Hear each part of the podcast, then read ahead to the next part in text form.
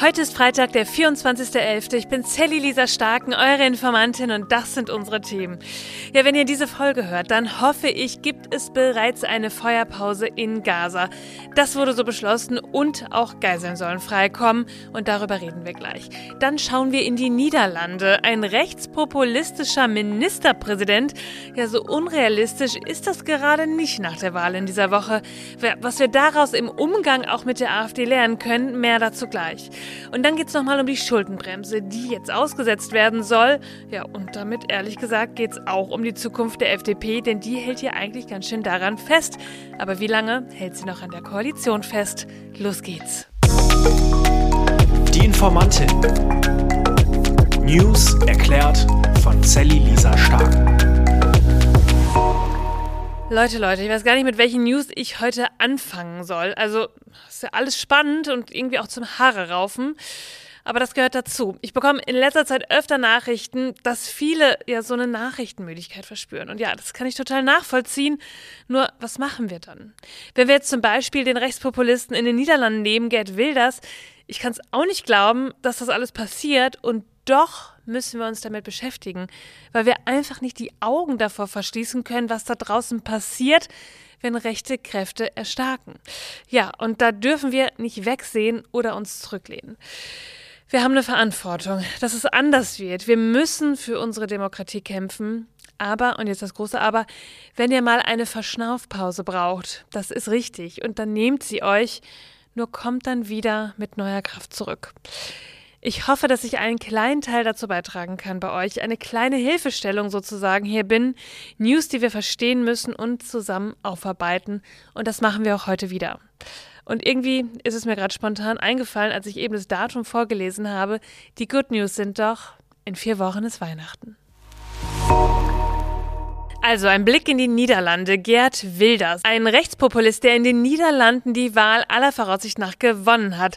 So sieht's gerade auf jeden Fall aus. Die Wahl war diesen Mittwoch. Ja, und er will jetzt Ministerpräsident werden.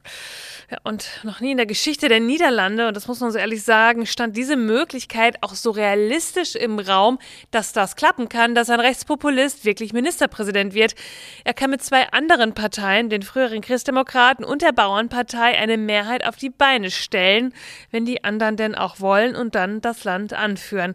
Ein Rechtspopulist an der Macht, er sagt, Niederlande müsse den Niederländern gehören. Ja, etwas, wovor wir auch hier ja immer wieder warnen, wenn wir uns die Reden anhören, die Weidel und Höcke so schwingen. Und dann kommt niemand mehr an uns an stärkster Kraft vorbei. Reißt die Brandmauer nieder. Ja, wie kann es also so weit kommen? Dazu können wir uns am Beispiel der Niederlande kurz mal drei Analysepunkte anschauen. Erstens, in den Niederlanden war es so, dass andere konservative Parteien ja auch versucht haben, die Themen der Rechten für sich zu nutzen, also sie selber zu benutzen, wie zum Beispiel die Beschränkung von Migration. Und dann zweitens eine Brandmauer nach rechts, die gab es da auch nicht wirklich. Rechtsextreme Themen, die waren eher salonfähig. Und drittens, WählerInnen sagen mehrheitlich, dass gerade rechte Parteien ihre Sorgen ernst nehmen würden. Sie seien zum Beispiel gegen Armut, Wohnungsnot, Geflüchtete und Klimahysterie.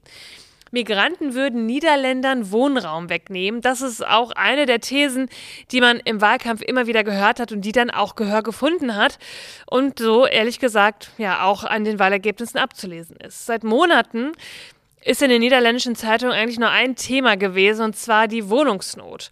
Auf eine Sozialwohnung müssten die Menschen bis zu zehn Jahre warten und der bisherige Regierungschef Mark Rutte, der habe wohl beim Wohnungsbau versagt. So hieß es von Seiten der Opposition. Und genau da hat sich Wilders reingelegt in dieses Thema und das halt auch mit den anderen Themen sehr schlau verknüpft.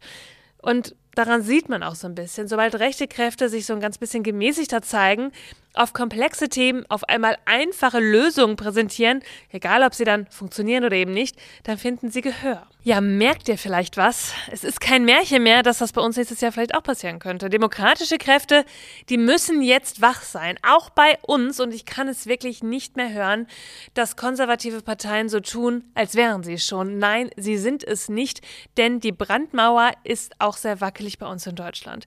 Sie müssen Politik einfacher erklären. Die Ampelregierung und die Opposition und dann eben diese starke Brandmauer nach rechts auch halten. Denn Ich frage mich immer wieder, und wir hatten schon so oft solche Situationen, wo wir uns am Morgen gefragt haben, in welcher Welt sind wir denn hier gerade aufgewacht? Und das soll uns nächstes Jahr nicht so oft passieren. Es bleibt jetzt eben aber noch spannend in den Niederlanden, wie die anderen Parteien reagieren. Wollen sie mit ihm eine Partnerschaft eingehen, also mit Wilders für eine Koalition? Und damit auch so ein bisschen ihre eigenen Prinzipien über Bord werfen. Ja, Wilders würde gern sein Programm mit der bisherigen Regierungspartei durchsetzen und dazu sagt der scheidende Ministerpräsident Rutte, ah, ich habe da ja nicht mehr so viel zu sagen, sondern es gibt eine neue Frontfrau der liberal-konservativen, das ist Dilan Yesil-Göz. Sie zögert aber noch ein bisschen. Parteifreunde drängen sie aber zu einer Annäherung. Jeselgös selbst fürchtet das zerstörerische Potenzial von Wilders. Ja, und dass es da auch radikale Forderungen geben kann, die sie so nicht mittragen kann. Sie sagt, Zitat, Wilders macht das Land kaputt. Hier wird nichts wegen der Migration zusammenbrechen. Er hat nie Lösungen angeboten. Er hat nicht gesagt, wie er regieren will. Wir sind mit dem Migrationsproblem am Ende nicht klargekommen. Er aber auch nicht. Wilders ein Mann, der mit den Ängsten der Menschen spielt, ihnen das Blaue vom Himmel verspricht und dabei eine Gruppe komplett ausgrenzt. Ja, da sollte es ehrlich gesagt kein Zögern geben, sondern Zusammenhalt, dass er am Ende doch der Verlierer sein wird. Die Schuldenbremse, ein Thema, bei dem die Koalition gerade so richtig ins Wanken kommt. Am Mittwoch haben wir schon drüber gesprochen und auch einiges erklärt, was es damit auf sich hat und warum es jetzt einfach eine Finanzierungslücke von 60 Milliarden Euro bei uns im Bundeshaushalt gibt. Hört da gerne nochmal rein. Und jetzt die News. Finanzminister Christian Lindner verkündet, für 2023 setzen wir die Schuldenbremse aus. Man werde dem Bundestag vorschlagen, eine außergewöhnliche Notlage zu beschließen. Das sagte eine Sprecherin von Finanzminister Lindner. Und weiter sagte sie auch noch, mit einem Nachtragshaushalt für dieses Jahr werde die Regierung dem Bundestag einen Beschluss für die Feststellung einer außergewöhnlichen Notlage für das Jahr 2023 vorschlagen. Ja, und so ist es auch. Genau das ist die Voraussetzung für eine Aussetzung der im Grundgesetz ja verankerten Schuldenbremse. Ohne die Absicherung hätte nach dem Urteil der Karlsruher Richter im Haushalt 2023 ja auch irgendwie ein Verfassungsbruch gedroht. Lindner sagt selbst, Zitat, es gibt jetzt eine neue Rechtsklarheit, wie wir mit Sondervermögen und mit Notlagenkrediten umzugehen haben. Wir werden die Ausgaben insbesondere für die Strom- und Gaspreisbremse jetzt auf eine verfassungsrechtlich gesicherte Grundlage stellen. Und ehrlich gesagt, brodelt es mit diesem Thema auch ganz schön in der FDP. Da haben gerade 500 Mitglieder aus Kommunal- und Landesparlamenten beantragt, dass alle Mitglieder zur Koalition befragt werden sollen. Drinbleiben oder rausgehen. Ich schaue mir bei sowas ja immer gern an, was die PolitikerInnen vor Ort so schreiben. Zum Beispiel ist an diesem Samstag in NRW der Landesparteitag der FDP. Und der Vorsitzende der FDP aus meiner Heimatstadt in Bielefeld, der teilt auf Instagram zum Beispiel ein altes Plakat von Lindner, auf dem steht, lieber neue Wahlen als neue Schulden. Ja, ich bin mir ehrlich gesagt unsicher, ob das das Mittel der Wahl ist. Kann die FDP die Konsequenzen davon wirklich tragen? Und was macht das mit den hohen Umfragewerten der AfD? Vielleicht besinnt sich die FDP dann doch wieder auf eine Kompromissbereitschaft. Von so etwas lebt ja auch eine Koalition. Oder steht es der FDP dann doch besser, zu ihren Themen zu stehen? Was denkt ihr? Ja, die Zukunft der Ampelkoalition, die hängt allerdings nicht von dem Ergebnis von so einer Befragung ab. Auch falls sich eine Mehrheit der Mitglieder für einen Ausstieg aus der Ampel aussprechen sollte, die Entscheidung liegt trotzdem weiterhin bei der Parteispitze. So steht's in der Bundessatzung. Ja, heute Morgen, wenn ihr diese Folge hört, dann gibt es hoffentlich schon eine Feuerpause in Gaza. Die wurde ja zwischen Israel und der militant-islamistischen Hamas vereinbart und dann verschoben. Aber heute soll es soweit sein, um 7 Uhr Ortszeit. Ja, das teilte das Außenministerium in Doha mit. Am Nachmittag werde die Terrormiliz die ersten Geiseln freilassen und dann soll die Feuerpause noch vier Tage gelten. Von katarischer Seite hieß es, dass am Freitag zunächst so 13 Geiseln freigelassen werden sollen. Es handelt sich um Frauen und Kinder, die um 16 Uhr Ortszeit, also das ist bei uns 15 Uhr, dem Roten Kreuz übergeben werden sollen. Ob im Laufe des Tages auch die ersten palästinensischen Gefangenen aus israelischer Haft entlassen werden. Ja, das steht ja so in der Vereinbarung auch drin. Das ist bislang unklar, ob das so passiert. Insgesamt sollen aber 50 israelische Geiseln freikommen. Shai Hoffmann, deutsch-israelischer Aktivist, den wir hier schon öfter zitiert haben, der schrieb dazu in dieser Woche, Der Gefangenenaustausch zwischen Israel und der Hamas ist besiegelt. Heute Nacht beschloss das israelische Kabinett den Deal. 50 Geiseln, vor allem Kinder und Frauen, sollen im Austausch von 150 in Israel inhaftierten Palästinensern inklusive einer fünftägigen Feuerpause freigelassen werden. Zudem soll das Rote Kreuz Zugang zu den restlichen Geiseln in Gaza erhalten. Das ist ein kleiner und längst überfälliger Schritt, denn noch immer befinden sich nach dem Austausch rund 190 Geiseln in der Hand der Hamas. Netanyahu hat bereits angekündigt, dass die Bombardierungen nach der Feuerpause weitergehen werden.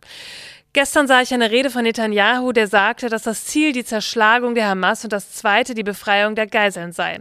Die Prioritäten empfand ich als irritierend, denn sollte die Befreiung der Geiseln nicht eigentlich an erster Stelle stehen? Diese Aussage lässt darauf schließen, dass dieser blutige Krieg, das Bangen und Töten weitergehen werden. Alle diplomatischen Bemühungen sollten, nein müssen jetzt darauf konzentriert werden, die Geiseln zu befreien, Waffen niederzulegen und dringend benötigte humanitäre Hilfe in Gaza zu leisten. Ich werde euch da heute auf jeden Fall auf dem Laufenden halten. Redaktionsschluss dieser Folge ist Donnerstag 20 Uhr gewesen. Ihr Lieben, das war schon wieder für diese Woche. Ihr findet wie immer alle Quellen und Informationen in den Show Notes. Informiert euch selbst, sprecht darüber, bildet euch eure eigene Meinung und schreibt mir, wenn ihr Fragen habt oder Anregungen. Und ihr wisst, am meisten freue ich mich über eine richtig, richtig liebe Bewertung von euch. Abonniert den Podcast, drückt die Glocke, hört am Montag wieder rein, denn irgendwas passiert ja immer. Bis dann. Die Informantin. News erklärt von Sally Lisa Starken. Eine Produktion von Sally Lisa Starken. Redaktion Sally Lisa Starken. Ton Marius Fraune. Und Schnitt Alexander Horst.